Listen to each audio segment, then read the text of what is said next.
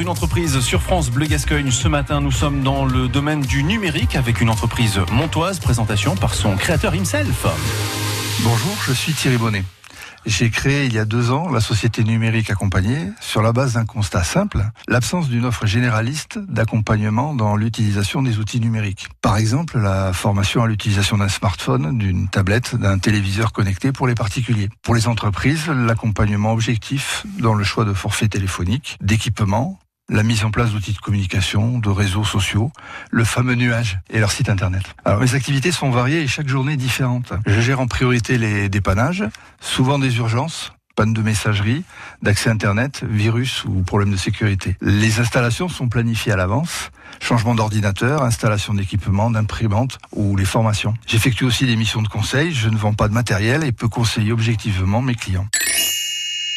Ce qui me plaît dans mon activité, c'est la diversité des missions et des clients. Je travaille aussi bien avec des particuliers que des professionnels et le champ du numérique est très vaste. J'ai pas mal de mes clients qui ne savent pas comment récupérer des photos ou changer de téléphone en gardant l'ensemble des contacts, par exemple.